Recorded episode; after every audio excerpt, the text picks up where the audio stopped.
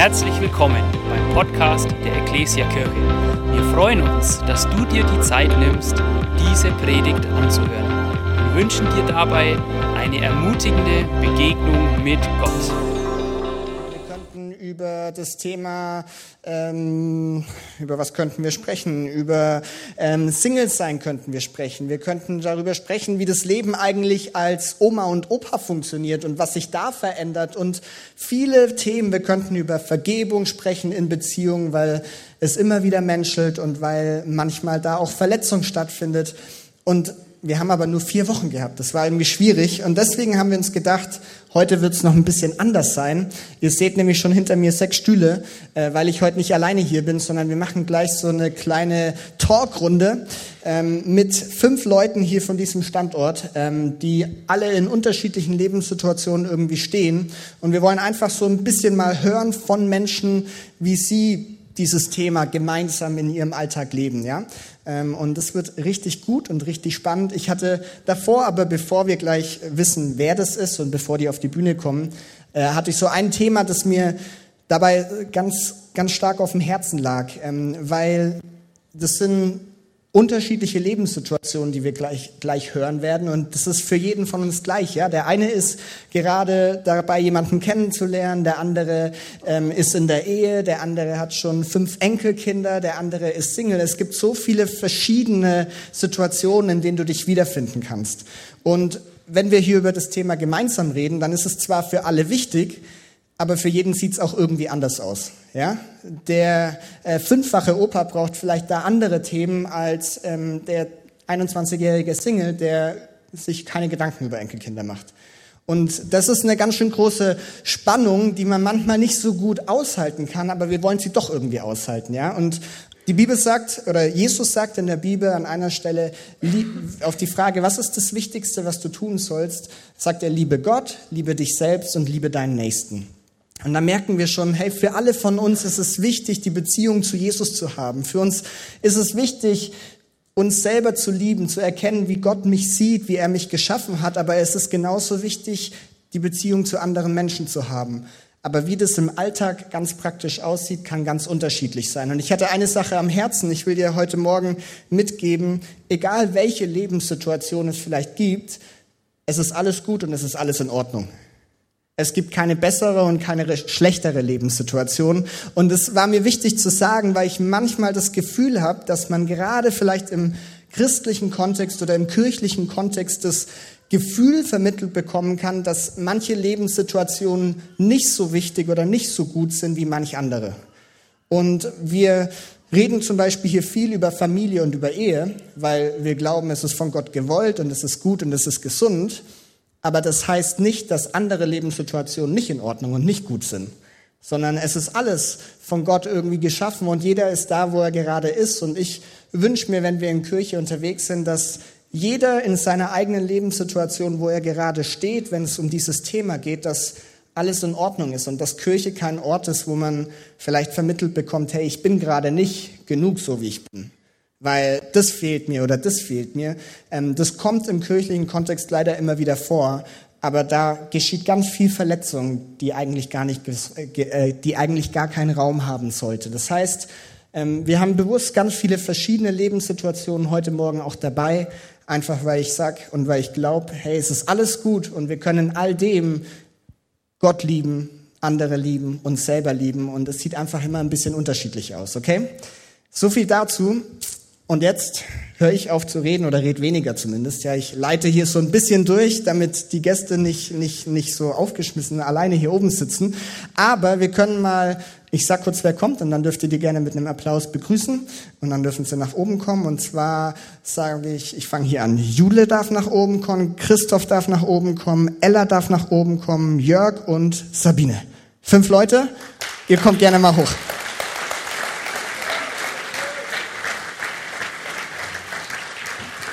Und ihr dürft euch euren Platz nehmen. Ihr wisst schon, wo ihr sitzt.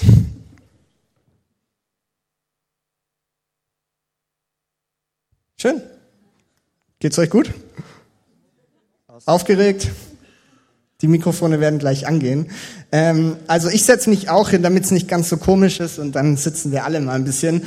Ähm, also ich habe hier fünf Leute aus unserer Kirche gefragt, ob sie Lust haben, ein bisschen Zeit mit mir auf der Bühne hier zu verbringen. Ähm, und wir werden gleich in ein paar verschiedene Themen eintauchen. Ähm, aber bevor wir da richtig reinstarten, ist es wichtig, dass die sich mal vorstellen, dass ihr wisst, wer hier eigentlich sitzt, wie die heißen und so. Deswegen machen wir mal eine Runde. Wir gehen einfach Sabine von dir rüber zu Ella ähm, und jeder oder Jörg, du darfst auch anfangen. Ähm, und jeder darf einfach kurz sagen, wie heißt du? Wie alt bist du? Was, in welcher Lebenssituation steckst du? Wie lange bist du schon hier in der Kirche? Alles, was ihr denkt, was wichtig ist. Ja, wir sind das Ehepaar. Äh, ich bin der Jörg Meier, das ist die Sabine Meier. Sie ist, wird jetzt bald 50, nee, sie ist 55 und ich bin 56, genau. Ja, wir, haben, wir sind in der Lebensphase, dass wir drei erwachsene, schon verheiratete Söhne haben, ganz tolle Schwiegertöchter und vier kleine Mini-Enkelkinder. Das ist jetzt unsere Lebensphase. Genau. Äh, Sabine ist äh, Sekretärin, ich bin Bauingenieur. Ähm, ja, und, ach genau, ähm, ich bin, seit ich elf Jahre alt bin, also das könnt ihr euch jetzt ausrechnen, mit Jesus unterwegs. Ähm, und seit, äh, wir haben überlegt, wie lange wir in der Ekklesia sind. Also ich war irgendwie schon immer Ekklesianerin. Mit 14 fing ich an, Wolkersdorf, Schwabach, ich glaube seit 13 Jahren hier in Rot. Und es trifft für dich fast genauso. Genau, ich habe mich mit 19 entschieden. Also ich bin 37 Jahre in der Ekklesia und 37 Jahre Christ. Mega. Jule.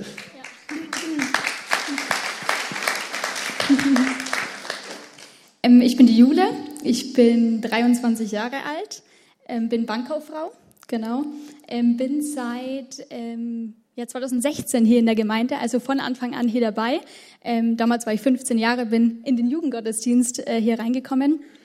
Und genau, in einer Lebenssituation, ich bin in einer Beziehung äh, mit dem Jonas seit ja fast drei Jahren, also zwei äh, Jahre und elf Monate. Genau. Sehr schön. Christoph.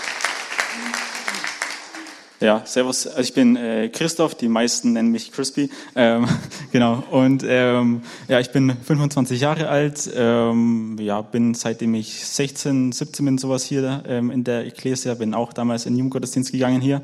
Ähm, Genau, und aktuell mache ich noch ähm, für drei Tage eine Ausbildung zum Arbeitserzieher, dann bin ich fertig.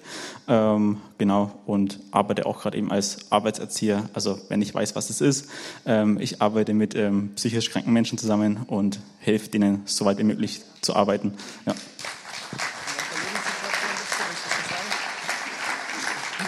Also meine Lebenssituation ist, ähm, ja, ich bin Single, ähm, ja, genau.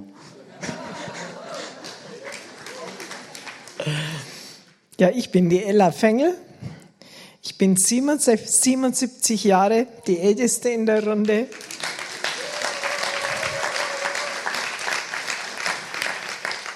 Bin seit 55 Jahren mit dem Alvin verheiratet.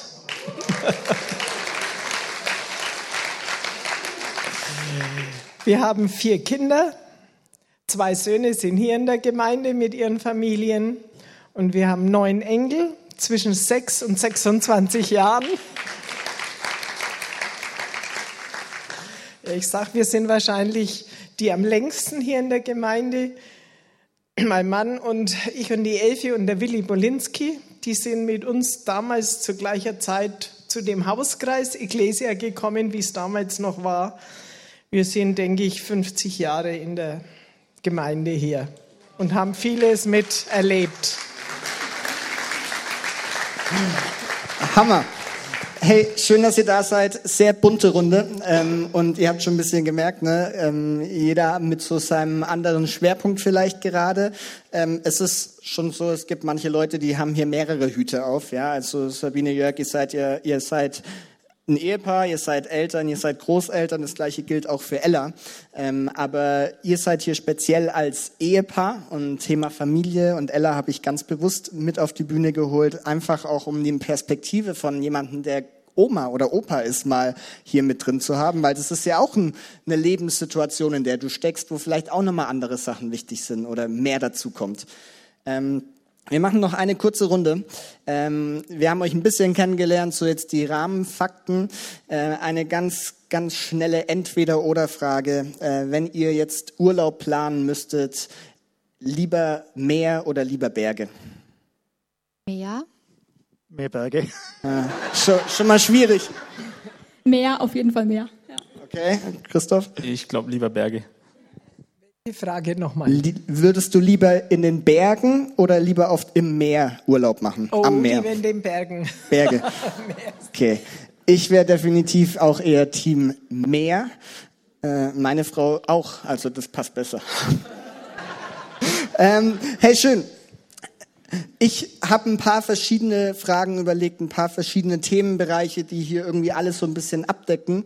Ähm, und ich leite immer ein bisschen durch. Ich versuche das schön irgendwie miteinander zu verbinden, dass das alles zusammenpasst, was gar nicht immer so einfach ist bei so vielen verschiedenen Themen und verschiedenen Lebenssituationen. Aber ich fange mal hier bei euch zwei an. Ähm, zuerst bei dir, Christoph. Ähm, ich habe dich gefragt, ob du hier dabei sein magst ähm, oder ob du dir das vorstellen kannst und du hast gesagt, ja, das ist schön. Und dann hast du gesagt, ähm, du genießt gerade die Vorzüge in deiner Lebenssituation. Ähm, was, was ist es, was du gerade als 25-Jähriger genießt am Single-Sein in deiner Situation? Ähm, ja, genau. Also ich glaube, erstmal die Frage kann ich nicht allumfänglich beantworten, weil ich glaube, man weiß zuerst zu schätzen, wenn man was man hatte, wenn man es nicht mehr hat. Ähm, und deswegen glaube ich, können die Frage die beantworten, die verheiratet sind, wahrscheinlich besser. Ähm, aber ich versuche es trotzdem mal zu beantworten. Ähm, oh, oh. Ähm, und zwar, ähm, ja, glaube ich halt, was ähm, ja, die Verheirateten wahrscheinlich auch wissen wahrscheinlich, ähm, Entscheidungen kann ich halt alleine treffen, ähm, egal ob's ähm, Finanzen, Zeitmanagement, sonst irgendwas. Ich kann mein Geld ausgeben für was ich will und muss das vorher nicht irgendwie abklären. Ähm, genau, das ist auf jeden Fall schon ab und zu mal ganz, ganz äh, ja, bequem. Ähm, Genau, auch ansonsten, ich kann meine Zeit für Freundschaften investieren ähm, und kann da eben auch viele verschiedene Menschen kennenlernen und ähm, ja, einfach mit denen Zeit verbringen. Ähm, kann man natürlich als Ehepaar oder in einer Beziehung genauso, aber als Single glaube ich ähm, mehr. Ähm, genau. Und ähm, ich glaube, was auch noch ist, was äh, verheiratete Beziehungen nicht haben, ähm, ist Vorfreude auf eine andere Zeit. Ähm, als Single kann man sich freuen auf die Zeit in der Beziehung, als in der Beziehung nicht mehr. Ähm,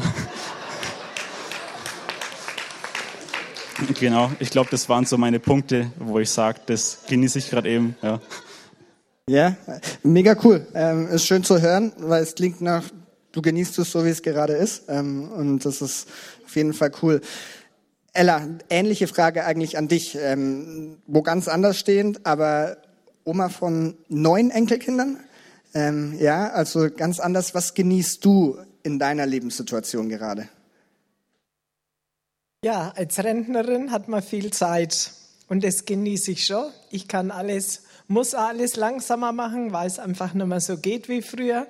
Aber ich kann mir Zeit nehmen für Aufgaben, die ich noch habe. Und ich bin dankbar, dass ich ja noch so weit gesund bin, dass ich ja noch viel machen kann. Und ja, was ich besonders genieße, ich lese sehr gerne und ich kann jetzt ein Buch von Anfang bis Ende durchlesen. Es stört mich keiner oder wenigstens nicht viel. Und ähm, ja, was ich auch noch genieße, ist, mit dem Alvin diskutieren wir oft so über unsere persönlichen Erkenntnisse oder über unsere Verständnisse von Bibel, von Gottes Wort, von Leben. Und da haben wir jetzt Zeit, das auszudiskutieren. Früher mussten wir ja mal abbrechen. Sehr, sehr schön. Hat man nur noch den Alvin, der vielleicht manchmal ein bisschen unterbrechen oder nerven kann. ähm, schön. Hammer, sehr cool. Ähm, ich habe nicht für jeden die Frage dabei, was er schätzt, aber ich denke, jeder schätzt in seiner Situation vieles.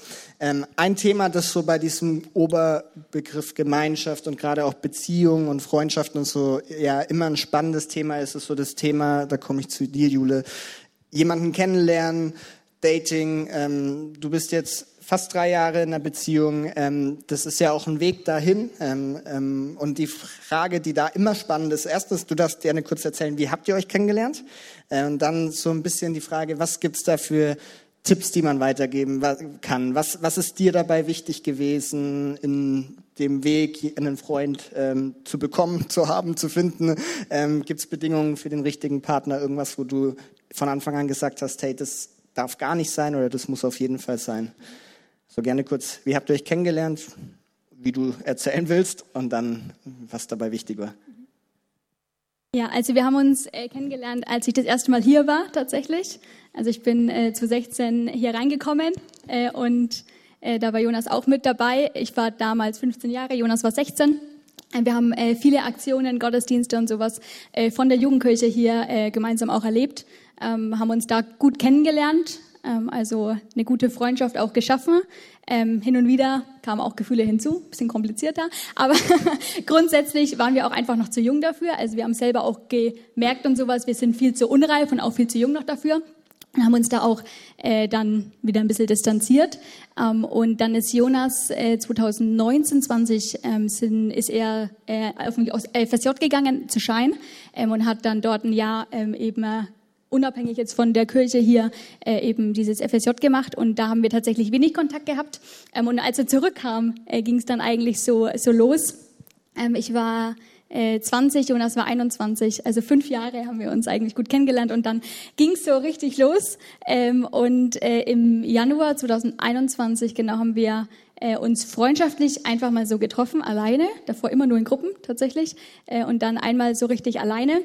Da bin ich nach der Arbeit zu ihm gefahren ähm, und äh, genau, dann haben wir, sind wir, weil wir wollten nicht reingehen. Ich kannte seine Eltern noch nicht und wir wollten nicht reingehen. Und dann sind wir spazieren gegangen zum Rewe, sind wir gelaufen. War auch lustig.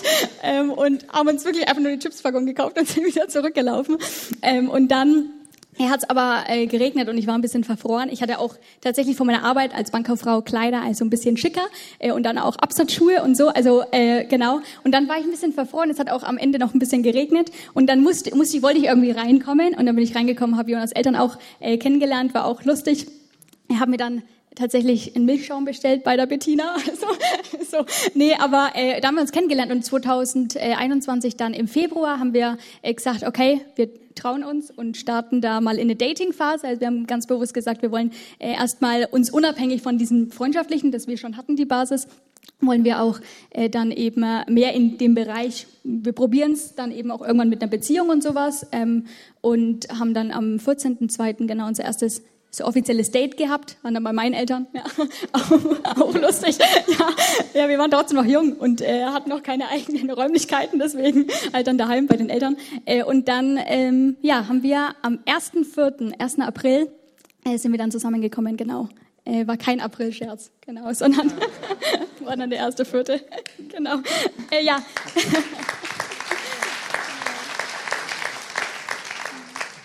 Genau, was an sich ich total, also was mein absoluter Gamechanger war in der Zeit. Ne, wir hatten fünf Jahre an sich, wo wir uns gut kennengelernt haben und ich fand, dass unsere Freundschaft, die davor war, total eine gute Basis war. Also wir waren ähm, irgendwie richtig gut befreundet, kannten schon vieles voneinander, haben auch schon viel voneinander gewusst. Ähm, und als es dann richtig in diese Beziehung reinging und auch in diese Datingphase, äh, haben wir uns auf einer ganz anderen Ebene nochmal kennengelernt. Und das fand ich, dass diese Grundlage da war von dieser Freundschaft. Er hat mir total viel auch gebracht. Ähm, und ich finde es richtig cool. Ich Jonas ist mein bester Kumpel so und auch unabhängig von unserer Beziehung sind wir gut befreundet und ich finde, das ist total wertschätzend. Äh, merken wir auch in unserer Beziehung, dass es einfach voll die Grundlage ist. Genau, das war so ein bisschen, also jemanden auch davor persönlich kennenlernen, ohne irgendwelche Nähe, also einfach mal getrennt davon, einfach mal freundschaftlich kennenlernen. Absoluter Tipp von mir, also fand ich total wertschätzend, genau. Dann meine Bedingungen, weil du es ja auch angesprochen hast, was sind meine Bedingungen an den richtigen Partner? Ich dachte mir, also an sich will ich ja auch so sein. Also meine Bedingungen, die ich an meinem Partner habe, soll ja auch auf mich zutreffen. Also ich will ja auch, dass mein, mein äh, Partner an sich das auch an mir erlebt so. Ähm, genauso wie man das auch kennt. Andi Wolfsberger hat das mal gesagt, in der Predigt auch, äh, wo es über Freundschaft ging sei du selber der beste Freund so, äh, auch oder sei der Freund, der, der du, den du haben willst und das auch beim Partner. Also ich möchte auch, welche Punkte ich jetzt sage, das soll auch auf mich zutreffen und da bin ich auch in einem Lernprozess. Genau, ähm, an sich einmal absolute Grundlage, Jesus liebendes Herz und einfach richtige Beziehung mit ihm zu führen. Ähm, also äh, da wirklich komplett äh, von Jesus begeistert zu sein, ähm, totaler also total die Grundlage, voll die Basis, dann auch Teil einer Gemeinde zu sein, auch total wichtig. Ich gehe wahnsinnig gerne in die Gemeinde, bin gern Teil von dieser Gemeinde und das soll mein Partner auch mit mir teilen. Genau, das war auch eine Grundlage, genau. Ja. Äh, dann auf jeden Fall, ähm, wir sollen einander uns näher zu Gott bringen. Auch total wichtig, gemeinsam da auf dem Weg zu sein und näher äh, irgendwie an sein Herz zu kommen. Genau. Dann ein Typ, der vorangeht, also wirklich, ich bin, ich mache viel und ich bin auch gern irgendwie äh, total irgendwie in Action und sowas und dann einen zu haben, der so langweilig ist, nee, brauche ich nicht. Also, so, nee, einfach so, man sagt ja manchmal zum Geburtstag, bleib wie du bist, sage ich nie, weil ich will nicht so bleiben, wie ich bin, sondern ich will mich verändern und da brauche ich auch einen Typen, der sich verändern will, genau. Dann ein ganz wichtiger Punkt, wo ich auch gemerkt habe, dass äh, in der Beziehung auch ähm, voll wichtig ist, so offen und ehrlich zu äh, kommunizieren zu können. Also wenn, das habe ich auch gemerkt, wenn man davor in der Zeit, wo man Single ist, wo man äh, jemanden kennenlernt, mit seinen besten Freundinnen, in meinem Fall mit meinen besten Freundinnen, nicht über Sachen offen kommunizieren kann, offen ansprechen kann, Sünde bekennen kann, Schuld ähm, offenlegen kann, dann kann ich es auch nicht von meinem Partner und ich muss es von meinem Partner. Also man ist da schon auch, Jonas weiß alles über mich so ähm, und das zu dem zu sagen, muss man sich auch trauen. Aber wenn man es davor schon der Freundin oder auch einem Vorbild, einem, keine Ahnung, älteren Person auch in der Gemeinde gesagt hat, absoluter Gamechanger und das erwarte ich auch von Jonas so, dass er immer offen und ehrlich kommuniziert ähm, und erstmal zu einem Tim, zu einem David, wie auch immer geht und nicht äh, dann oder auch dann zu mir, aber auch da mit einem anderen äh, drüber spricht, genau. Ja. Dann äh, noch drei kleine Punkte. Einmal geben ist seliger als nehmen. Nehmen, absoluter, also mag ich total gerne. Ich gebe viel mehr, also ich will, ich will viel mehr geben für Jonas als für mich selber. Ähm, und das möchte ich auch von meinem Partner, dass man immer den anderen besser im Blick, also mehr im Blick hat als ein selber. Genau. Und dann, was mir persönlich, also es sind ja alles Punkte, die ich auch gerne rate, also, äh, aber was mir persönlich war Familienmensch. Also ich wollte, ich habe eine große Familie. Und ich wollte unbedingt einen Partner, der auch sich mit meinen Geschwistern und mit meinen Eltern sehr gut versteht. Und genauso wollte ich auch Teil von eben der Familie von meinem Partner sein. Also ich will da nicht dann irgendwie getrennt von wie auch immer der Familie sein, sondern ich will da wirklich Teil da drin sein und mich da auch rein investieren. Das war mir persönlich sehr wichtig. Und was Jonas auch wichtig war, was für mich halt auch eine Herausforderung ist, schon auch mal ähm, einfach mal zur Ruhe zu kommen, einfach mal ähm, auch da nicht alles irgendwie nicht für überall Verantwortung zu übernehmen, sondern einfach mal da ähm, auch ja ja auch ein bisschen in, der, in Gottes Gnade so ein bisschen einzutauchen und einfach mal alles stehen und liegen zu lassen. Fällt mir ein bisschen schwer, ist ein Lernprozess, aber wir sind dabei. Genau. Ja, genau. Hammer. Also Eltern bei den ersten Kennenlernen dabei zu haben, ist Empfehlung oder äh, war lustig, ne? Das macht spannender. Äh, stark, äh, richtig cool. Ähm, man merkt, du hast dir viele Gedanken schon vorher gemacht äh, und du bist jetzt nicht einfach so losgestürmt und mal schauen, ob es irgendwie passt, sondern klare Punkte, die dir wichtig sind und da nicht abzurücken. Ne? Das ist ähm, sehr, sehr cool. Ähm, Christoph, wie ist das für dich? Ähm, da macht man sich ja auch drüber Gedanken. Ich glaube, irgendwann kommt das Alter, da macht sich ja jeder so Gedanken, ah, was könnte für einen Partner passen? Was ist das? Wie ist das für dich? Ähm, hast du für dich auch so Punkte, so Bedingungen, irgendwas, wo du sagst, hey, darauf möchte ich gerne achten? Ähm, ja, klar, also glaube ich, sinnvollerweise sollte es jeder schon auch haben, wie du sagst. Ähm, genau, also natürlich ähm, habe ich auch meine Werte, Kriterien und all diese Dinge. Ähm, genau, ich glaube, ich werde es nicht ganz so ausführlich ausführen, wie die Julis gemacht hat, ähm, aber ich versuche es, oder ich versuche ich werde es halt eben so ein bisschen auch ähm, erklären. Also ich glaube, erstmal ist halt, glaube ich, wichtig von dem Gegenüber, dass es ähm, ja auch der gleiche Glaube ist und auch eben das ähm, aktiv ähm, gelebt wird, auch in einer Gemeinde ähm, sich investiert wird. Ähm, genau, und dann glaube ich, was auch noch halt einfach wichtig ist, ist halt, dass das Gegenüber dann auch im Kennenlernprozess eben auch ähm, ja, Interesse haben muss ähm, und halt eben auch emotional verfügbar sein muss, ähm, weil ich meine, es gibt nichts Nervigeres, als ähm, eine Person hinterherrennen zu müssen und äh, ja, am Ende sagt sie doch, ja, nee, eigentlich wollte ich gar nicht ähm, und sowas. Ähm, ja, genau deswegen am besten da auch halt eben, wie Jule auch schon gesagt hat, offen ehrlich zu kommunizieren ähm, und ähm, da auch mal Nein zu sagen, ist, finde ich, besser als äh, zu allem und jedem Ja zu sagen und am Ende es dann doch nicht zu machen. Ähm, genau und ähm, was für mich auch halt wichtig ist, ist zuverlässig zu sein, also halt Absprachen einzuhalten ähm, und Zeitmanagement. Aber ist auch eine Sache, wo ich jetzt, glaube ich, für mich persönlich es eher ein bisschen wichtiger halte. Ähm, genau, und dann habe ich noch einen Punkt, ähm, der für mich schon auch ähm, ein langer Lernprozess war und ähm, ja, jetzt mittlerweile, glaube ich, ganz gut abgeschlossen ist, ist, ähm, ja, ähm, dass es keine ähm, Selbstwertabhängigkeit in ähm, der Kennenlernphase oder in der Beziehung geben darf, ähm, weil ich glaube, das kennt ja jeder, vor allem aus dem Teenie-Alter heraus, dass wenn man äh, merkt, okay, eine Person hat Interesse an mir, nur dann fühle ich mich wertvoll ähm, oder vollwertig ähm, und dass das halt eben in der Kennenlernphase auch nicht sein darf und soll, dass man sich nur dann wertvoll fühlt, wenn man in einer Beziehung ist oder ähm, ja, in der Kennenlernphase ist und man merkt, man hat Interesse an mir, sondern eben, dass man ähm, sich auch so, wie man ist, eben wertvoll fühlt und sich selbst, also selbst wertvoll sieht, ähm, weil ich glaube, da man, also jeder Mensch ist für sich selbst verantwortlich, dass man sich wertvoll sieht und annimmt ähm, und diese Verantwortung abzugeben an anderen Menschen, dass es gegenüber mich wertvoll sieht und es mich immer wieder bestätigt,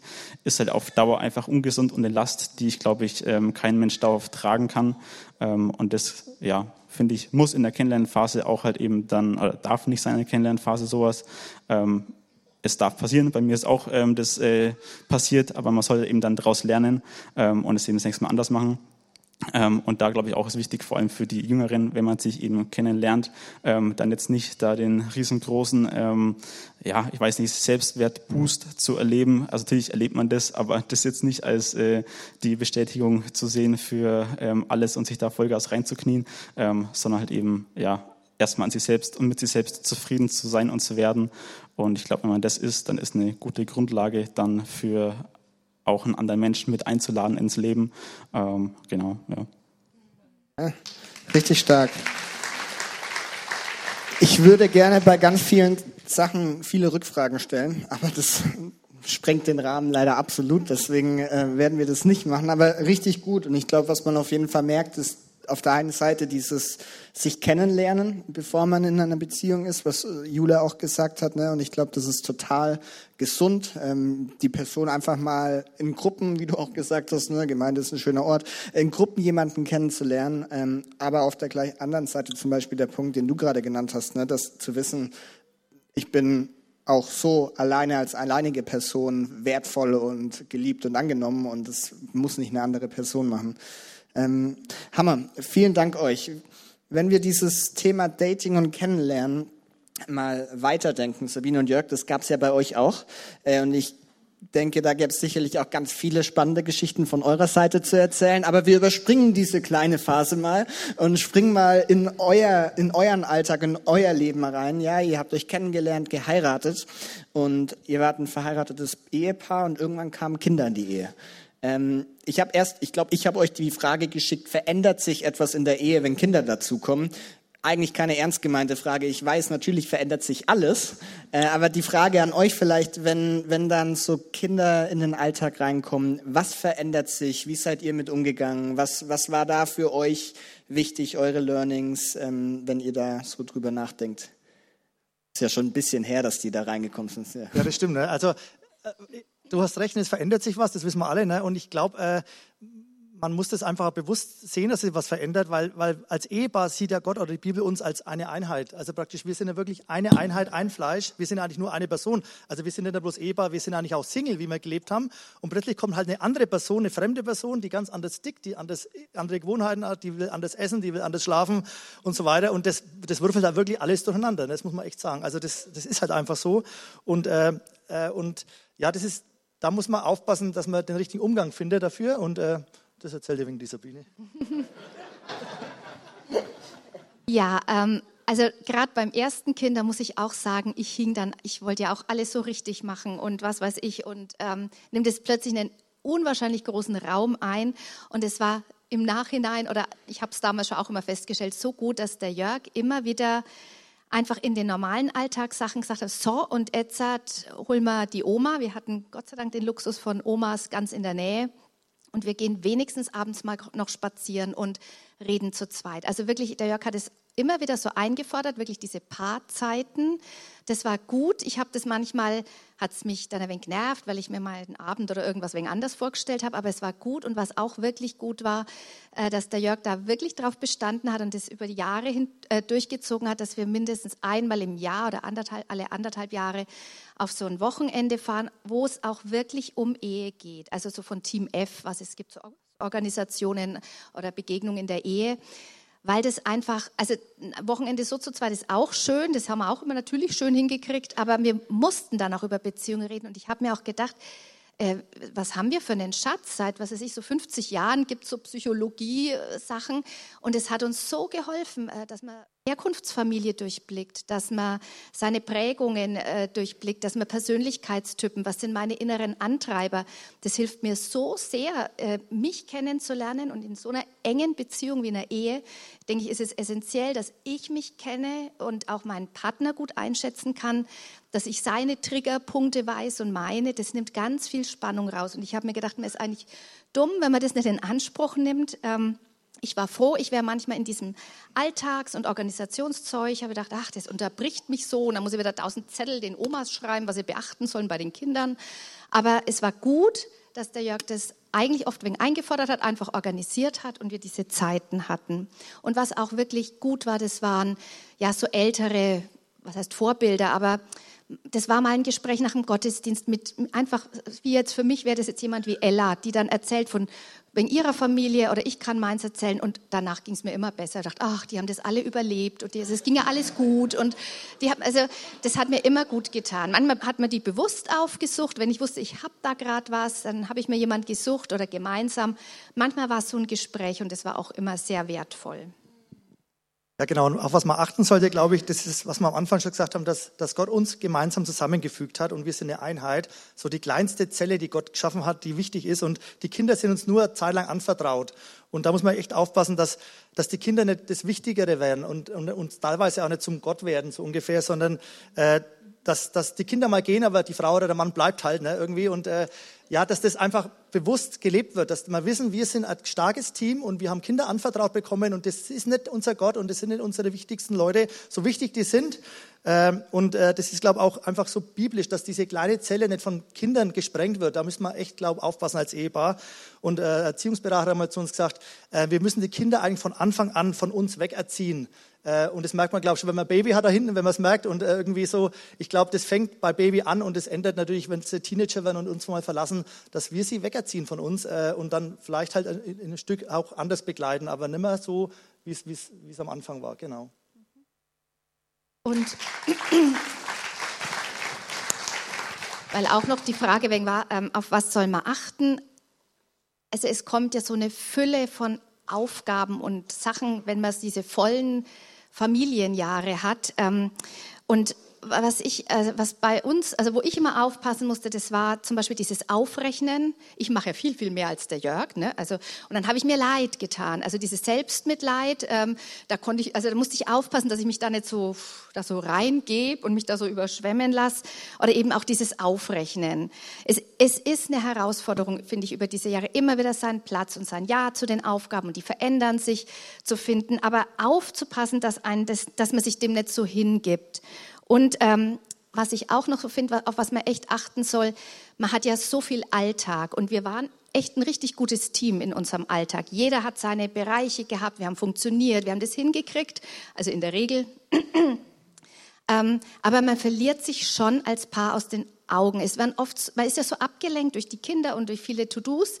Ähm, und dann müsste man manchmal Themen ansprechen, man merkt so ein bisschen, aber es ist so viel Ablenkung da und dann ist eh schon so viel Stress, dann will man nicht nochmal ein Fass aufmachen und man geht so drüber weg und man geht drüber weg und man geht drüber weg und verdrängt es vielleicht auch ein bisschen und irgendwie kommt doch so eine bisschen so eine Mauer. Es, es entsteht so was zwischen einem, weil man die Bereiche nicht mehr hat, die Zeiten nicht mehr hat, um über was zu reden.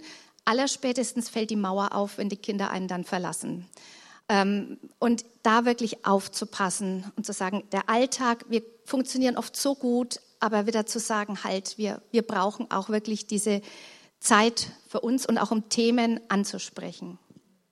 Wenn, wenn wir beide mal über die letzten Jahre eigentlich über unsere Ehe gesprochen haben, habe ich manchmal zu Sabine gesagt, äh, du hast manchmal ein bisschen Leichtigkeit verloren, im Gegensatz zu dem, wie wir noch keine Kinder gehabt haben. So diese Leichtigkeit verloren, da habe ich die Sabine halt so kennengelernt. Das hat sie ja wenig verloren, obwohl sie immer noch sehr locker und leicht eigentlich so ist. Aber, aber irgendwie das, was, wo, wo wir uns kennengelernt haben, diese Leichtigkeit ist verloren gegangen. Und ich glaube, äh, das kann man vielleicht vermeiden als Ehepaar und vielleicht mehr Leichtigkeit in die Ehe und Beziehung bringen, wenn man, wenn man erlebt oder wenn man weiß, dass, dass Kinder eigentlich mehr aushalten, als man denkt. Ähm, wenn ich meinen Opa und Uropa sehe, äh, in der Nachkriegsgeneration, das waren ganz tolle Menschen und was die ausgehalten haben und was die gemacht haben und die waren ganz starke Persönlichkeiten, tolle Menschen und äh, man kann denen manchmal mehr zumuten, als wir denken als Ehepaar, als Junges und äh, deswegen waren die trotzdem stark und waren tolle Menschen und das erleichtert manchmal auch wegen die Beziehung und die Ehe, glaube ich. Danke euch. Was ja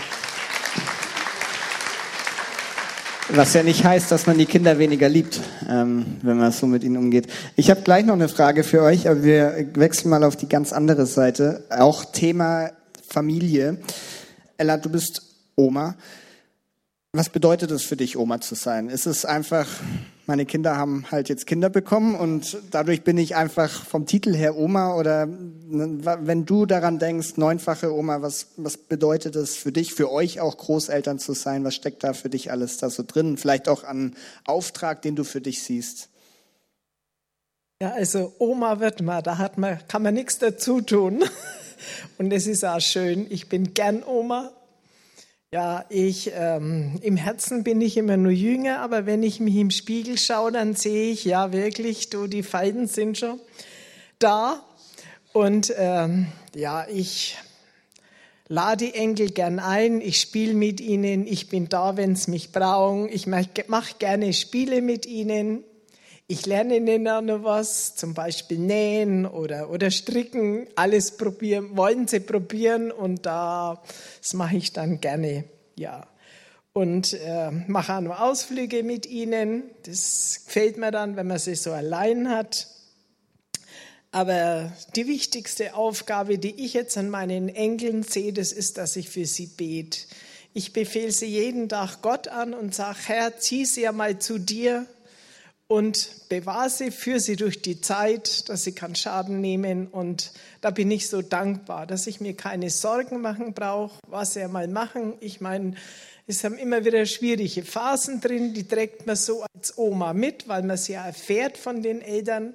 Und da bin ich froh, dass ich einfach sagen kann, ich dürfte es an Gott abgeben und darf ihm vertrauen, dass er ja meine Enkel führt. Und ich muss sagen, das habe ich von meinen Eltern erlebt. Die haben immer für die Enkel gebetet, für unsere Kinder eben oder Neffen. Und ich muss sagen, Gott hat wirklich das Gebet erhört. Und da bin ich dankbar dafür. Sehr schön. Ähm, und es, wenn man euch sieht, dann weiß man auch, dass ihr das wirklich macht und dass ihr das lebt. Und ich glaube, das ist richtig wertvoll. Ähm, und ich glaube auch, Eltern freuen sich über das Gebet von ihren Eltern für ihre Kinder. Ähm, bestimmt auch in manchen schwierigen, herausfordernden Situationen. Eine Frage noch zum Thema Ehe und vielleicht hängt es dann manchmal auch mit Familie zusammen. Ähm, man kommt manchmal ja auch einfach aneinander in Beziehungen miteinander. Ähm, ich ich kenne euch beide, Jörg und Sabine, ja. Wir sehen uns regelmäßig, arbeiten hier viel zusammen. Äh, und es ist ja nicht zu vermeiden, dass es manchmal doch irgendwo Streits gibt, Auseinandersetzungen, wo dann wieder das Thema Vergebung, Versöhnung notwendig ist anzugehen. Ähm, und es ist ja grundsätzlich, ich glaube, jeder, der irgendwie eng mit jemandem unterwegs ist, weiß, diese Punkte gibt's immer wieder, ähm, wo man immer wieder Schritte aufeinander zugehen muss mit eurer Erfahrung. Was habt ihr für Strategien? Was habt ihr für Gedanken und Tipps zu dem Thema, wieder aufeinander zuzugehen, sich zu vergeben als Ehepaar, wenn man irgendwo vielleicht mal einen Streit hatte oder so? Ja, also ich finde es, für mich persönlich ist es relativ einfach, vergeben und versöhnen. Ähm, äh, ja, das ist auch ein Geschenk, das ich vielleicht habe, aber ich finde, es ist egal, ob es in der Ehe ist oder hier in der Gemeinde, wenn man sich vergeben muss oder, oder sich versöhnt. Ich glaube, das größte Problem ist eigentlich unser Stolz, den wir haben. Und äh, dass man dann beleidigt ist oder gekränkt oder sich in Selbstmitleid liegt oder irgend solche Sachen. Und solche, solche Sachen, glaube ich, zeigen, dass, man, dass, man, dass ich mich noch viel mehr um, um viel zu viel um mich selber drehe. Äh, und das ist ja irgendwie dieser, dieser fleischliche Weg, ne, wie es in der Bibel steht, und nicht dieser geistliche. Jesus hat sich auch überhaupt nicht wichtig genommen. Und äh, der ist für uns gestorben und für seine Kirche, für seine Gemeinde gestorben. Und, und Jesus und diese Gemeinde ist ja Abbild für Ehe auch. Und äh, wenn, wenn ich mich so sehe, dass ich mir nicht so wichtig nehme, äh, dann, dann kann ich auch einfach vergeben und, und mich versöhnen. Und äh, genau, und das, ist, das haben wir eigentlich schon relativ gut so gelebt, glaube ich. Ja, also ich muss gestehen, der Jörg kann sich viel besser entschuldigen als ich. ich mir fällt es irrsinnig schwer. Und Gott sei Dank hat er das eigentlich auch immer gemacht. Äh, also eigentlich wirklich ganz oft kommt er danach und entschuldigt sich wenigstens für seinen Teil. Und dann kommt man ja wieder ins Gespräch. Das ist schon sehr hilfreich. Das hilft mir auch, dass er da eigentlich immer der ist, der, der da wieder den Anfang macht. Ähm, was uns echt auch zugute kommt, wir sind Gott sei Dank beide überhaupt nicht nachtragend und wir sind auch echt richtig vergesslich. Wir vergessen ganz schnell, wie ich was haben wir eigentlich und warum äh, und wie kam es. Und eigentlich ist das eine Gnade. Ich gesagt, also über die Vergesslichkeit bin ich jetzt überhaupt nicht traurig. Ähm, und ich meine, es ist ja eh so, wenn ich mich kenne, weiß ich, dass ich von Gnade und Barmherzigkeit lebe. Und ich krieg's oft nicht hin und der Jörg halt auch nicht. Und es gibt dieses Kreuz, diesen Ort für Bundesbrecher, wo wir immer wieder hinkommen können. Und wenn ich das einfach auch weiß für mich, dann kann ich das auch beim Jörg natürlich einsehen und akzeptieren, auch wenn es vielleicht manchmal ein Prozess ist, aber zu sagen, nee, ich, ich vergib dem freilich, ich brauche es ja auch eigentlich jeden Tag. Ja, genau. Und ähm, was du auch gesagt hast, wie du deinen Partner dir vorstellst, dass man aufeinander zugeht. Ich meine, selbst wenn die Sabine sich nicht entschuldigt, dann spreche ich manchmal Abend an und sage, Sabine, heute früh hast du mich irgendwie schon verletzt, willst dich nicht entschuldigen. Äh, aber jetzt ist... ja, warum denn nicht? Es ist echt so, ja. Und wenn sie sich dann nicht entschuldigt, aber, aber irgendwie passt es dann auch wieder. Also, und sie macht es dann auch. Und ich glaube, wir sind natürlich auch geprägt von unseren Herkunftsfamilien. Ne? Das muss man auch beachten. Und bei unserer Familie, da ist halt immer laut gewesen und, und angeschrien worden und gestritten worden und es wird gesagt und danach war auch wieder Ruhe und dann hat man sich versöhnt und hat man einander festgesperrt oder sowas. Also das Theater war relativ schnell erledigt und das ist durchgesprochen worden und durchdiskutiert worden und es war auch gut so und dann sind wir manchmal in unserer Ehezeit oder später haben wir es dann nochmal vertieft. Aber ich glaube, man kann als Ehepaar solche Gewohnheiten oder Prägungen ändern und neue Gewohnheiten dazu bringen und da haben wir eben eins gehabt, dass wir diesen Vers in Epheser 4, 26, lass deinen Zorn äh, lass ihn nicht, wenn die Sonne untergeht, praktisch lass ihn da nicht da sein noch. Und das haben wir eigentlich schon gelebt, dass wir eigentlich immer, wenn Theater war und Streit war, zumindest abend nochmal kurz gesagt haben, äh, wir vergeben uns. Und, und auch wenn wir noch nicht alles durchdiskutiert haben, aber das, wir, wollten nicht, wir wollten da nicht ins Bett gehen und haben dann auch immer abend gemeinsam irgendwie da, darüber gebetet. Genau. Und ich glaube, das ist echt ganz wichtig, dass man sich solche Sachen festhält. Genau. Also ganz kurz. Darfst du auch noch. Man muss auch sagen, man, man braucht doch einfach Geduld. Man entwickelt sich ja. Also wir sind jetzt 33 Jahre verheiratet. Jetzt bei den letzten zwei größeren Konflikten, das war so die letzten ein, anderthalb Jahre, da hatten wir zwei so wirklich größere Konflikte. Und da habe ich richtig gestaunt, ähm, wie wir damit umgegangen sind. Also wirklich während dem Reden habe ich gedacht, boah, also ich, ich habe tatsächlich und auch der Jörg richtig wir sind gut damit umgegangen, also viel besser oft als die Jahre davor. Und ich habe mir gedacht, es ist auch schön. Ich meine, es ist 33 Jahre ist ein echten Batzen Zeit. Vielleicht geht es bei euch allen echt schneller, ne? Aber man muss auch ein bisschen Geduld haben. Und es ist aber schön. Ich bin total stolz auf den Jörg und auf mich, dass wir das wirklich jetzt so langsam immer besser hinkriegen. Amen. Sehr schön. Ähm, sehr gute Tipps und ich glaube, gerade dieser Punkt, sich einfach mit dem Thema auseinanderzusetzen, eine Herkunftsfamilie, aber auch so, wie, wie tickt man als Person in einer Konfliktsituation, ich glaube, das ist hilft ganz viel. Ähm, ich würde sagen, wenn Resi und ich streiten, dann muss man auch erst mal lernen, wie wie reagiert man in einer Streitsituation? Wie, wieso reagiere ich so? Und was hat das eigentlich für eine Bedeutung? Wie meine ich das eigentlich? Und wenn du dann dich ein bisschen besser verstehst und weißt, der, die macht das oder der macht das jetzt so, weil das und das, dann kann man manche Sachen vielleicht auch wieder anders nehmen und hat wieder mehr Geduld oder mehr Liebe füreinander. Also ich glaube, sich gut zu überlegen, wie man denn so eine Exit-Strategie irgendwie entwickeln kann, um aus diesen Konflikten, die halt einfach doch immer wieder kommen, äh, gut rauskommt. Hammer. Ähm, die Predigt von Andy wurde vorher schon erwähnt. Äh, der hat vor zwei Wochen hier über Freundschaften gesprochen. Und Freundschaften ist ein Thema, das äh, ist wichtig, egal ob in der Ehe, ob in einer Beziehung, ob Oma, ob Single oder irgendwie, ähm, sollte überall dazugehören. Ähm, und ich frage mal dich als erstes, Jule. Ähm, Du hast jetzt den Jonas seit fast drei Jahren. Sind Freundschaften überflüssig und nicht mehr nötig? Oder sagst du, nee, Freundschaften sind total, total wichtig? Wie, wie lebst du das für dich im Alltag? Hast du bewusst vielleicht auch Freundschaften, die jetzt, wo du halt einfach ne, mit anderen Mädels zu zweit unterwegs bist und wo Jonas nicht immer dabei sitzt? Wie, wie macht ihr das? Auch gilt ja für Jonas auch andersrum. Ja, also Freundschaften ähm, ja, zu anderen Personen im gleichen Geschlecht sind absolut lebensnotwendig, also braucht man unbedingt. ja, ähm, am Anfang der Beziehung ist ja schon so normal, dass man, oh, was Besonderes ne, in der Beziehung zu sein und sowas. Ähm, und da hat man dann schon irgendwie, ja, bei uns war es am Anfang schon schwieriger mit dem Thema Freundschaft, also ich glaube auch was ganz Normales und so, sich einfach damit, damit, ja, damit zu beschäftigen, wie teile ich jetzt wirklich meine Zeit ein. Die Zeit wird irgendwie auch knapper. Ähm, und äh, am Anfang der Beziehung war es schon so, dass wir unbewusst, ohne es auch ähm, ja, aktiv auszusprechen, schon auch so ein bisschen die Verpflichtung da war. Ich habe jetzt einen Freund, ich muss jetzt auch Zeit für den haben, ne? so auch irgendwie, äh, weiß nicht. Also die Verpflichtung war schon irgendwie am Anfang da. Und dann hat Jonas einmal zu mir gesagt, hat mir am Anfang auch ein bisschen verletzt, aber absolut äh, korrekt, da das offen auch ehrlich zu kommunizieren was notwendig ist, ähm, hat zu mir gesagt, ja, äh, dass an sich er manchmal das äh, Gefühl hat oder auch den Eindruck hat eben, dass wenn er was mit äh, Kumpels machen möchte, auch irgendwie an dem Tag, wo wir, er hat auf Fußballtraining und wie auch immer, und dann an dem Tag, wo eigentlich ich mir vorgenommen habe, ah, wir verbringen Zeit miteinander, dann da was mit seinen Jungs zu machen und er hat dann das Gefühl, dass ich sauer bin oder sowas.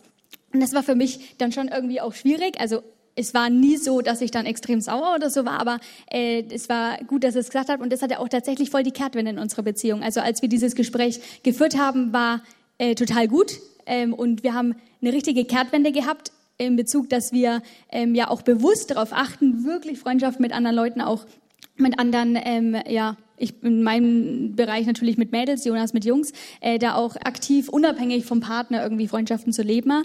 Ähm, und äh, Jonas hat beste Kumpels und sowas, hat eine Kleingruppe auch mit kleinen Jungs und sowas, wo er Leiter ist und so. Also das ist schon mal auch ein Punkt, wo ich ihm auf jeden Fall Raum geben möchte. Ne? Und ich habe auch eine Kleingruppe mit meinen Mädels, ähm, mit meinen besten Freundinnen und sowas. Und da ist Jonas nie dabei. Also ist auch nicht notwendig. ich kann, genau. Und das Gute ist, wir haben halt den gleichen Freundeskreis. Also wir haben ähm, oft äh, einfach auch gleiche Freunde. Ich verstehe mich gut mit seinen äh, Freunden und auch er gut mit meinen Mädels und so. Äh, und deswegen verbringen wir auch oft natürlich äh, Zeit auch gemeinsam da, Spieleabende, ähm, grillen gemeinsam. Ja, Tim und Sally oft, Tim und Sarah, also Jonas Schwester und auch ihr Mann und sowas, wo wir einfach aktiv auch Zeit da mit anderen Paaren auch verbringen, aber auch in größeren Gruppen und das ist total schön. Ähm, und darüber hinaus habe ich natürlich Arbeitskolleginnen, die Jonas auch nicht mal gut kennt. Also ist aber auch kein Problem. Also ich verbringe gern mit Zeit mit meinen Arbeitskolleginnen und Jonas mit seinen Fußballfreunden. Ne? Und deswegen, ich glaube, der gute Mix macht es schon auch aus, einfach da natürlich auch Date Nights zu haben, aktiv auch Zeit zu zweit zu verbringen, aber äh, an sich auch auf jeden Fall unabhängig von Partnerfreundschaften zu leben. Auf jeden Fall notwendig. Ja. Hammer. Christoph, wie ist das für dich? Ähm, so Thema Freundschaften, Gemeinschaft, wie bringst du das in deinen Alltag ähm, rein? Wie lebst du das? Also ich glaube, das ist, ist, wahrscheinlich meine Situation am einfachsten von allen hier. Ähm, also ja, erstmal, ich habe eine Kleingruppe, ähm, also eine, die leite ich und einer bin ich Teilnehmer und merke auch, dass es mir gut tut, ähm, da die Gemeinschaft eben zu haben ähm, und man da eben auch, ähm, ja, glaube ich, schon auch potenzielle Freundschaften kennenlernen kann. Ähm, genau, ansonsten, was sonst noch, ich ähm, glaube ich, für sehr wichtig halte, vor allem wenn man Single ist und eben viel Zeit hat, sich auch einen bunten Querschnitt an Freunden ähm, zu suchen, also Leute, die älter sind ähm, und die auch jünger sind.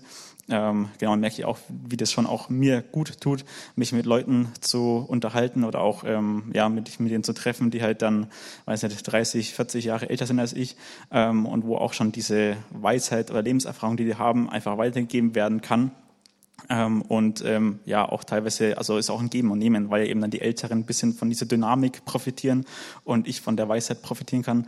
Ähm, genau, und so, glaube ich, tut es jedem dann, jedem dann ganz gut. Ähm, und Freundschaften, ähm, ja, da glaube ich, ähm, gibt es eigentlich, finde ich, für mich jetzt eigentlich nur eine Regel und zwar, wenn man keine Zeit hat, dann muss, muss man sie sich halt nehmen. Ähm, und auch wenn natürlich, wenn man mal einen Arbeitstag hatte und eigentlich keinen Bock mehr hat, noch irgendwas mitzumachen, der okay, dann ist am besten halt vorher Termine auszumachen, weil dann hat man keine Ausreden mehr. Ähm, dann muss man eben da wahrnehmen, den Termin, ähm, was sich mit Freunden verabredet hat. Ähm, und ähm, ja, also das äh, ja, fällt mir eigentlich so dann relativ leicht ähm, und merke auch, wie es mir halt auch gut tut, eben auch die gleichaltrigen Freundschaften zu haben dann.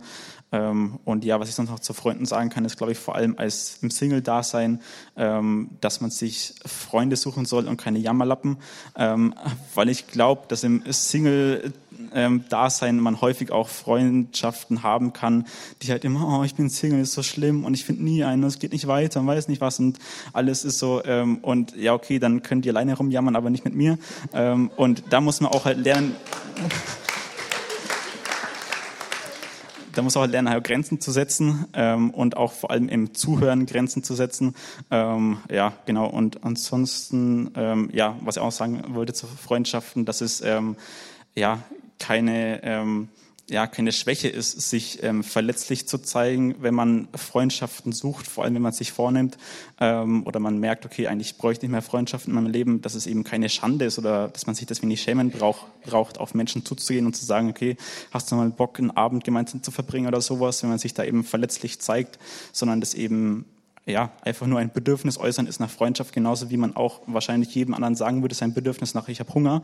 Ähm, und dann fragt man eben nach, nach was zu essen. Genauso ist es ja ein normales Bedürfnis, nach Gemeinschaft zu fragen. Und ich glaube, dass jedes, jeder Schamgefühl in dem Bereich eigentlich unberechtigt ist und man dadurch Mut haben kann als Single vor allem eben dann das auch von anderen Menschen ja nicht einzufordern. Man kann den nicht zwingen dazu, aber zumindest einfach zu fragen. Und ähm, ja, ich glaube, es tut auch immer gut, wenn man mehr Freundschaften hat ähm, und die Jammerlappen ein bisschen aus, aus, aussortieren kann. Ähm, genau.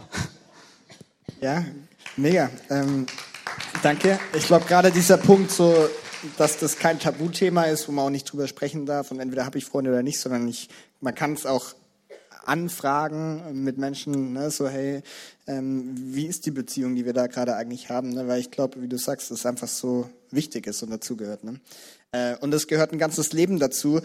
Ella, 77 Jahre. Ähm, wie, wie ist es mit 77 Jahren mit Freundschaften? Hast du einfach viele Freunde und Freundinnen, die du seit Jahrzehnten hast? Oder ändert sich das äh, mit jedem fünften Jahr oder wie, wie, ist das Thema für dich und, und wie lebst du das praktisch? Ja, also Freundschaften war für mich immer wichtig. Wir haben mal intensive Freunde. Es lässt allerdings im Alter nach. Man trifft sich nicht mehr so oft. Da ist oft Krankheit im Weg oder schon Tod, wo ja das lässt nach. Aber es ist immer nur wichtig und wenn ich heute hm, Freundschaften oder Beziehungen will, dann lade ich mir halt jemanden ein. Man hat ja in der Gemeinde eine große Auswahl. Und äh, außerdem wird die Familie größer. Man hat auch viele Feste miteinander, die wir sehr intensiv in unserer Familie pflegen. Und da hat man gar nicht mehr so viel Zeit, also Freundschaften so intensiv zu pflegen. Aber ich muss sagen, eine Freundin habe ich immer noch. Mit 13 Jahren hat die Freundschaft angefangen.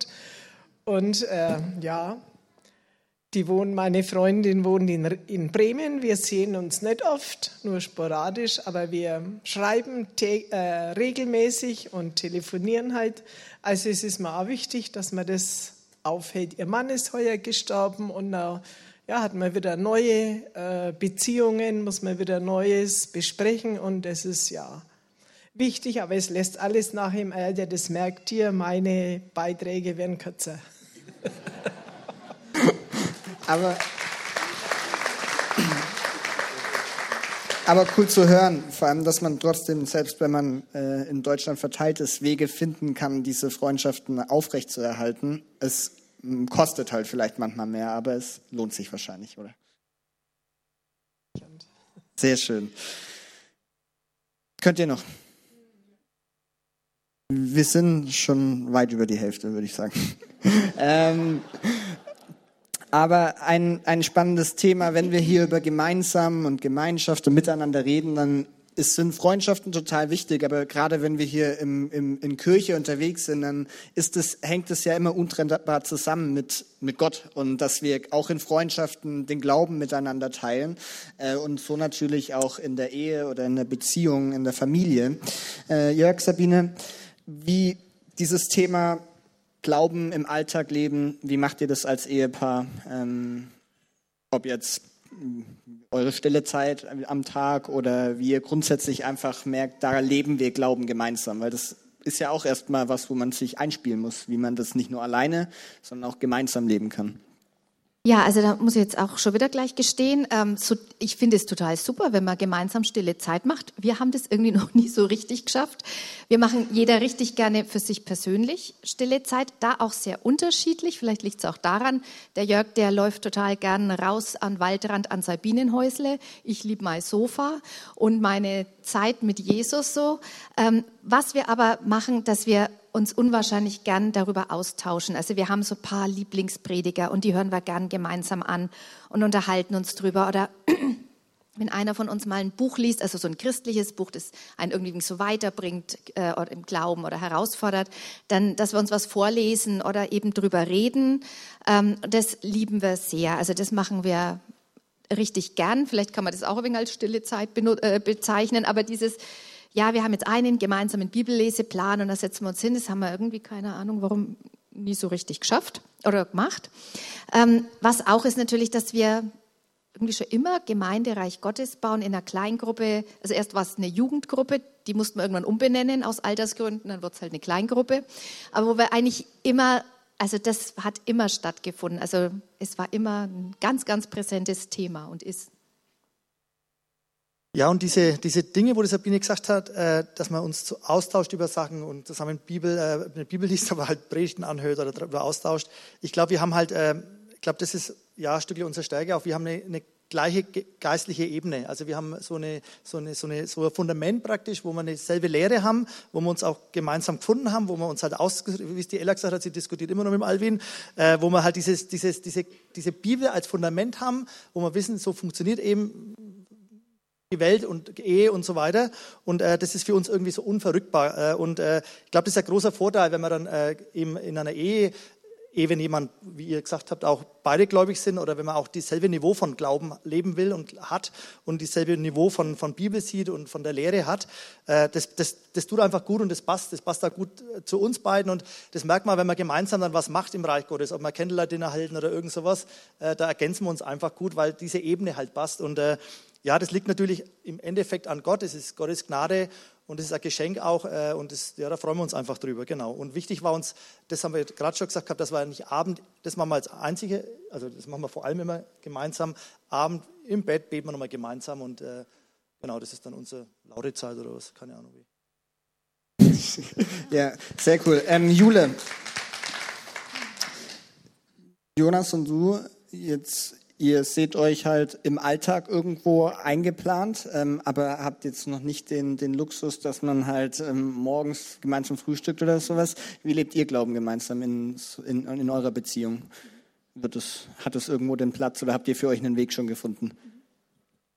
Ja gut, also aufgrund räumlicher Trennung von unseren Wohnungen und sowas äh, ist es schon so und wahrscheinlich auch unabhängig davon, weil auch wenn man lange verheiratet ist, heißt es ja nicht unbedingt, dass man stille Zeit gemeinsam machen muss. Äh, bei uns ist auch so, wir machen jeder einzeln und finden wir tatsächlich auch wichtig. Ähm, also äh, an sich ich möchte eine persönliche Beziehung zu Jesus haben und die Beziehung, die ich zu Jesus habe, die ist halt die Grundlage für die Beziehung, die ich mit Jonas führe. Also ich will erstmal selber, ne, ich, wir haben beide den Wunsch und sowas, immer näher an Jesus Herz zu kommen. Ähm, und wenn ich eine, eine gute Beziehung habe mit, mit äh, Jesus, dann äh, oder daraus ist an sich auch eine gute Beziehung mit Jonas. Also ich merke schon, dass die Qualität, die ich äh, habe, ne, mit Jesus äh, verbunden zu sein, man, manchmal mehr, manchmal weniger und sowas, merke ich schon, dass daraus auch die Qualität sich widerspiegelt, die ich mit Jonas habe in der Beziehung. Zum Beispiel Thema Vergebung. Ne, also wenn ich nah an Jesus Herzen bin und Ergebung erfahre, kann ich Jonas viel leichter vergeben, als wenn ich davon getrennt bin. Ähm, und deswegen äh, größtenteils äh, einzeln. Genau, trotz dessen, ähm, ja, machen wir gerne oder darüber hinaus machen wir gerne auch äh, gemeinsam Sachen. Jetzt nicht wahnsinnig oft und alltäglich, sondern äh, hin und wieder unregelmäßig, dadurch, dass wir gut in die gleiche Gemeinde und sowas gehen und da aktiv auch bei Neon, bei der Jugendkirche mitwirken, äh, sind wir da äh, eh gemeinsam immer unterwegs, ähm, haben einen gemeinsamen Bibelleseplan, wo wir jetzt nicht täglich uns darüber austauschen, aber äh, ganz easy. Äh, jeder liest den am Morgen ähm, und hin und wieder tauschen wir uns aus, wenn Themen auch interessant sind.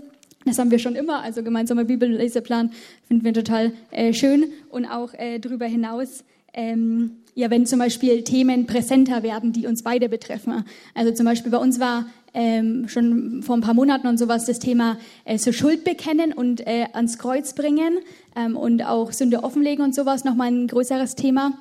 Ähm, und dann haben wir natürlich, weil es uns beide auch betroffen hat, äh, haben wir natürlich da äh, größtenteils das immer gemeinsam ins Gebet gebracht. Ne? Wenn wir äh, Abend, Jonas hat Uni, ich hatte äh, Arbeit, wir haben uns äh, dann getroffen und sowas und haben dann ähm, in der Zeit, wo es natürlich größer war, das Thema auch aktiv äh, dafür gebetet, dafür eingestanden, ans Kreuz gebracht und sowas. Und das hat uns schon auch sehr geholfen. Also da dann mit Themen, die uns beide betreffen, nicht einzeln irgendwie daheim zu sein, sondern da aktiv auch natürlich stille Zeit gemeinsam zu machen. Aber an sich die Grundlage ist trotzdem meine persönliche Beziehung zu Jesus Und Jonas hat eine persönliche Beziehung auch zu äh, Jesus und das macht unsere Beziehung eigentlich auch aus so. Ja.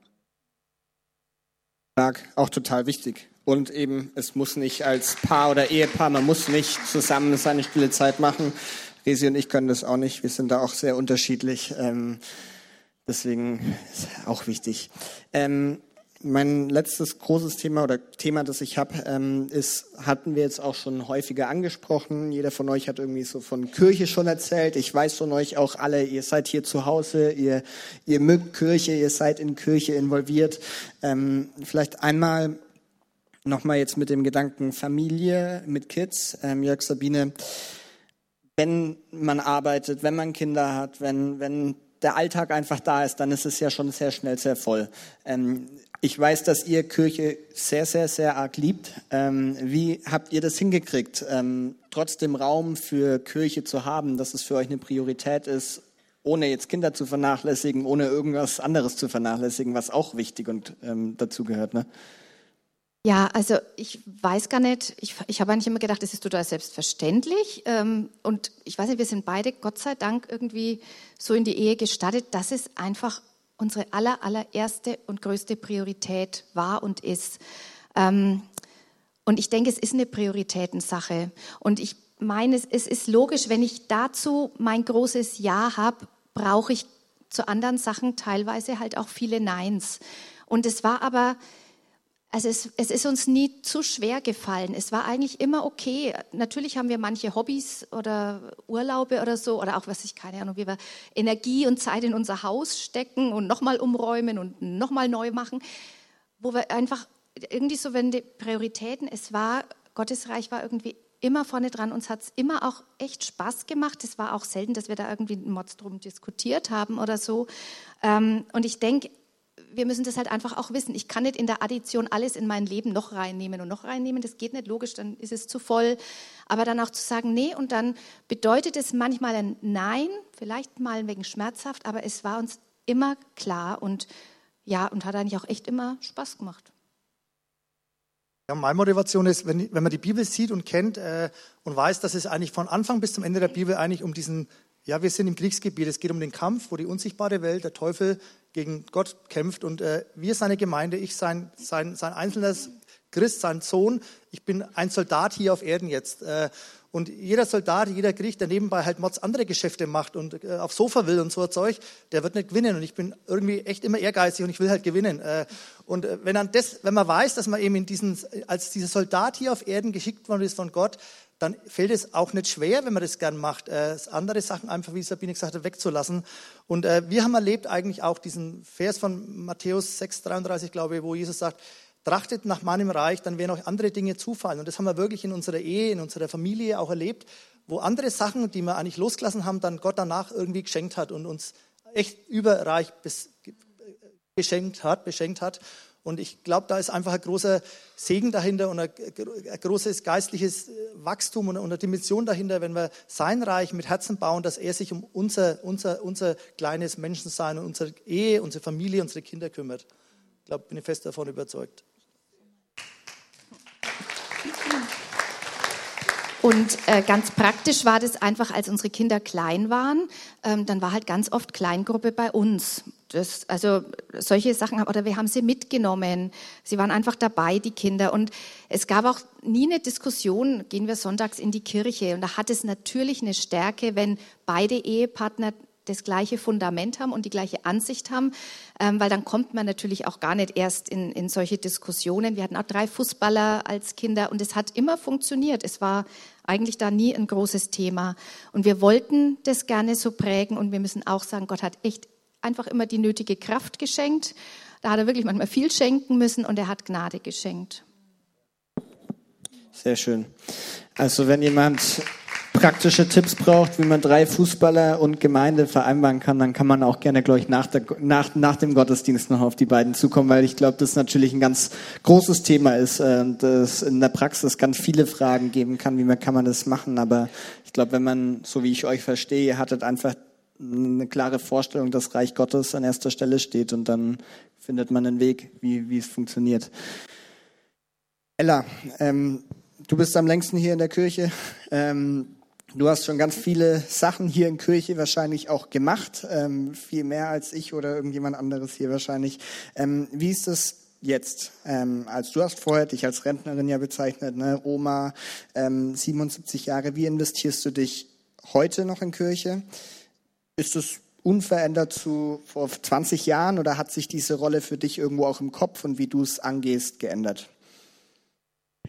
Naja, ist, ich würde sagen, klar, im Alter, du kannst nicht mehr so viel machen, aber du gehst gerne in die Kirche. Die Kirche gehört zum Leben dazu bei uns. Und da muss ich auch das Wort sagen, dass der Jörg gerade gesagt hat, trachtet zuerst nach dem Reiche des Herrn und seiner Gerechtigkeit, so wird euch alles andere zufallen. Das ist wirklich ein Wort, das wir erlebt haben. Unser Leben war immer Familie und Kirche. Damit, das hat unser Leben ausgefüllt. Und ja, was mache ich jetzt heute noch in der Kirche? Ich bin, ähm, mache gerne nur mit in den Hauskreisen. Ich gehe in zwei Kleingruppen und bin da gerne aktiver dabei und ähm, ja, Frauenfrühstückstreffen mache ich mit, organisiere ich mit, aber dann hat sich's schon. Aber ich freue mich über euch alle, über, dass man mit euch Gemeinschaft haben kann, dass man von euch was erfährt, dass man eben ja, im Alter auch nicht alleine ist. Man hat so eine große Gemeinde und man kann teilhaben am Leben so vieler hier. Und man kann sich dann auch im Gebet für die Gemeinde einbringen, was noch eine große äh, Aufgabe für mich ist, die ich wirklich nur wahrnehmen kann. Das ist, ich bete für meine Pastoren jeden Tag mit ihren Familien und auch für alle Dienste und für alle Mitarbeiter, dass Gott sie segnet und sie gebrauchen kann und dass ja auch in unserer Gemeinde immer wieder neue Erweckungsluft durchgeht. Amen. Das ist ganz wertvoll, Ella. Richtig stark. Äh, ich habe eine letzte Frage, ähm, und zwar die Frage eigentlich an jeden einzelnen von euch, gerne kurz und knapp. Was ähm, eine Sache, die ihr an Menschen in eurer Lebenssituation, ob jetzt Oma, Single, in einer Beziehung, Ehe und Familie, äh, eine Sache, wo ihr sagt, hey, die würde ich unbedingt mitgeben. Wenn ihr die schon gesagt habt und es gibt nichts anderes, dann auch okay. Aber wenn ihr sagt, hey, es gäbe noch so eine Sache, die war jetzt hier nicht drin, aber die empfinde ich als gut gelernt haben wir das in der Vergangenheit, würde ich gerne mitgeben. Dann gerne kurz und knapp von jedem noch eine Sache. Ich würde einfach sagen, wir fangen wieder so an und gehen durch. Ähm, okay.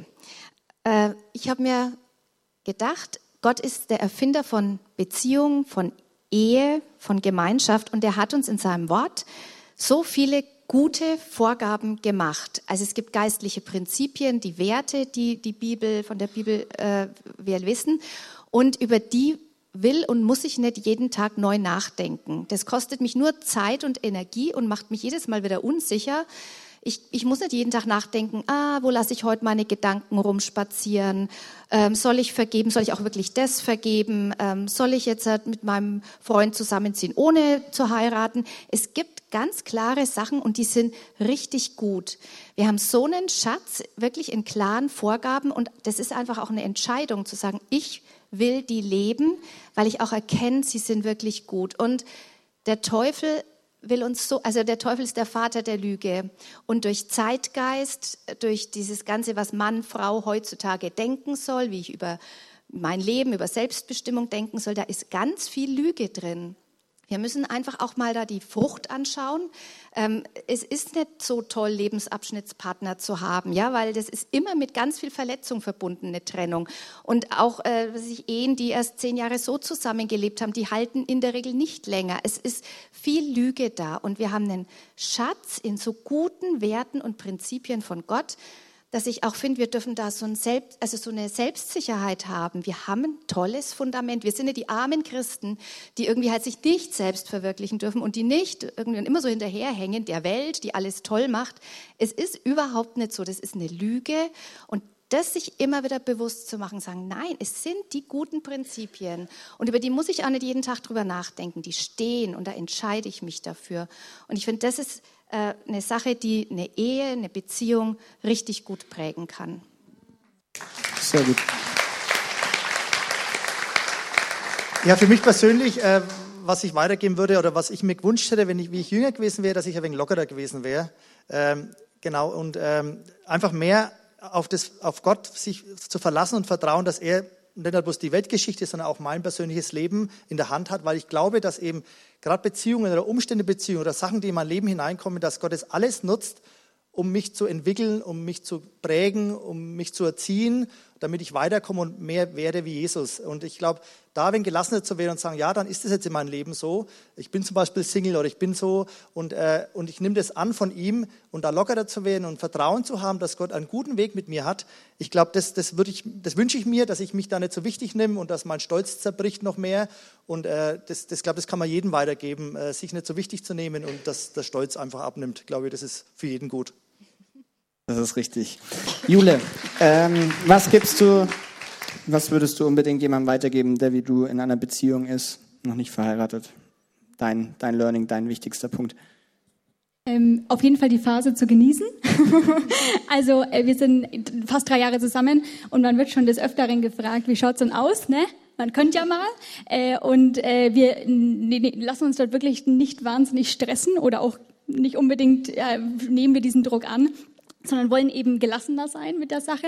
Ähm, und deswegen äh, einfach in der Phase, wo man gerade ist, auch wenn man nicht verheiratet ist, äh, einfach sich die Zeit zu nehmen. Äh, man kann, es ist einfach auch schön die Zeit. Also ich genieße es sehr, äh, noch nicht verheiratet zu sein. Ich wohne alleine in meiner Wohnung, genieße ich auch total äh, und bin total glücklich, so wie es gerade ist. Äh, und es wird alles mit der richtigen Zeit kommen. Ich bin gespannt, was noch kommt, aber einfach mal das genießen, wo man gerade in der Phase ist. Und das geht nicht nur für meine Phase ne, als unverheiratetes Paar, sondern auch in jede andere Phase. Ne, einfach die Sache zu genießen, ne, äh, auch als Single sein, einfach die Zeit zu genießen ne, und das äh, ja einfach äh, mit Gott gemeinsam, ne, da gemeinsam sich auf Gott auszurichten. Ne. Als Single kann man sich viel besser vielleicht noch als äh, alleine irgendwie auf Gott ausrichten als in dem Paar, aber das auch gemeinsam da irgendwie ja für sich anzunehmen. Sehr schön, danke, Christoph. Was würdest du noch weitergeben unbedingt? Ähm, also was ich auch gelernt habe, ähm, ja, ist eigentlich so eine Sache, ähm, und zwar ähm, die Umstände, ähm, ich habe aufgeschrieben, ähm, genau, lerne die Umstände niemals auf äh, dich als Person zu beziehen, sondern maximal auf dein Verhalten. Und ich glaube, das ist für uns als Single ähm, sehr wichtig, vor allem wenn man eben jünger ist und trotzdem auf der Suche ist und es kommt niemand und ja, weiß nicht, das ist alles schwierig, ähm, dann halt eben diese Umstände nicht auf sich. Ich als Mensch bin daran schuld, ich bin daran oder das ist nicht gut für mich, sondern irgendwie, ähm, ja, ist irgendwie, aber das dann eben maximal auf sein Verhalten zurückzuführen. Und Verhalten kann man immer ändern ähm, oder halt eben man sagt, okay, man kann es begründen, indem man sagt, okay, ich warte, bis Gott mir einen richtigen Partner schenkt. Ähm, und ich glaube, dass das schon auch wichtig ist für uns, eben diese Umstände von unserem Selbstwert abzukoppeln, dass man sich trotzdem ähm, auch als Single wertvoll und vollwertig fühlt und eben ähm, ja sich nicht dann irgendwie ja, sich selbst einredet, ich bin minderwertig, weil ich niemanden finde oder jetzt, äh, weiß nicht, schon zehn Jahre ähm, suche, aber niemand kommt oder irgendwas, ähm, sondern eben, ja, wenn du jemanden suchst, dann verändert dein Verhalten. Ich glaube, offensiver werden kann man immer. Ähm, oder halt eben, man begründet halt und sagt, okay, ich investiere mich in Reich Gottes und bin nicht so offensiv. Ähm, und ich glaube, das ist eine ja, Einstellung, die ich merke, die mir gut tut, wenn man eben nicht immer nur dann an sich selbst verzweifelt, in Selbstmitleid versinkt, sondern eben dieses auch wirklich lernt, eben ja, Umstände nicht auf sich als Person zu beziehen. Ähm, genau. Hammer. Danke dir. Ella, gibt es irgendwas, was du noch jemandem als Großeltern mitgeben würdest? Ich würde sagen, einfach als alte Frau. Darfst, ich, du darfst das sagen, ich darf das nicht sagen. ich mitgeben, also mein Lebensmotto war eben auch, ich kann nur mit einem gläubigen Mann mein Leben beginnen und mein Leben führen. Und da hat Gott auch Gnade dazu geschenkt. Und äh, muss ich sagen, unser, mein Hochzeitsspruch, den ich mir ausgesucht habe, der war, befiehl dem Herrn deine Wege und hoffe auf ihn, er wird's wohl machen. Denn so viel liegt ja nicht in unserer Hand, so viel geschieht. Und wenn wir wissen, Gott ist an unserer Seite, das möchte ich eigentlich euch allen sagen, legt euer Leben in Gottes Hand. Er bleibt an eurer Seite. Er wird nicht weggehen, wenn ihr ihm treu bleibt, sein Wort liest. Das gehört dazu, damit wir es kennen, damit wir uns danach ausrichten können. Und dann ist immer der stärkste Herr an unserer Seite. Es ist nicht immer Jubel, ist nicht alles Freude, aber es ist einfach eine Sicherheit im Leben, die ein niemand nehmen kann und die durchträgt, die Hoffnung gibt und die bis zum Ende hält. Denn das hat er verheißen, er wird uns tragen bis ins Alter. Und ähm, ja, wir brauchen keine Angst haben, was kommt, denn er lässt uns nicht fallen. Gott hält uns in seiner Hand und da kann uns niemand rausreißen. Amen. Amen. Ich glaube, das ist ein sehr gutes Schlusswort. Daran dürfen wir uns alle immer erinnern. Ähm, vielen, vielen Dank euch fünf, ähm, weil gehört trotzdem immer was dazu, über Thema Freundschaften, Beziehungen, Ehe, Familie offen und ehrlich zu reden vor ein paar hundert Leuten. Ähm, das ist nicht selbstverständlich. Ähm, deswegen vielen, vielen Dank euch. Ähm, ich sag einfach mal, wenn jemand Fragen hat, dann darf er bestimmt nach dem Gottesdienst auf euch persönlich auch noch zukommen. Und ansonsten würde ich sagen, wir geben euch mal einen riesigen Applaus. Und ihr dürft gerne mit eurem Stuhl von der Bühne runtergehen.